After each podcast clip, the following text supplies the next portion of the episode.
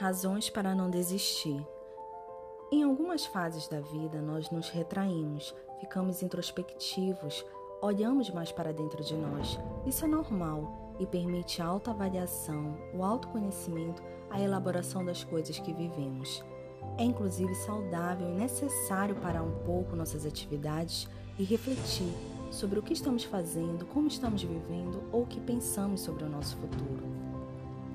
No entanto, afundar-nos num período de introspecção demasiadamente longo, fechar-nos para todo o resto, isolar-nos e evitar lugares e pessoas das quais gostamos é algo diferente, que precisa ser visto como um alerta. Jesus teve um tempo de profunda reflexão no Getsemane. Ali, ele expressou a tristeza de sua alma, o medo que sentia e a angústia que parecia querer consumi-lo. Talvez as lágrimas tenham escorrido pelo rosto dele naquele momento de escuridão. A Bíblia nos conta que ali, prestes a ser crucificado, ele se sentiu profundamente sozinho.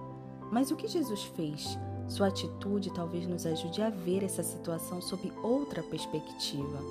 Naquele momento angustiante, ele tomou duas atitudes importantes. Primeiro, ele se rodeou de amigos. E segundo, ele orou a Deus expressando sua sensação de desamparo, seu medo e sua dor.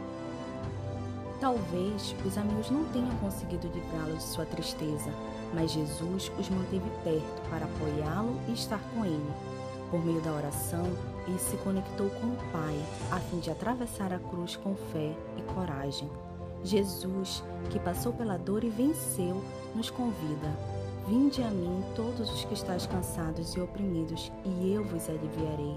Mateus 11, 28. Jesus oferece trocar a nossa carga, nossas decepções, nosso rancor, nossas lembranças dolorosas, nossos pensamentos destrutivos pela dele, que é leve.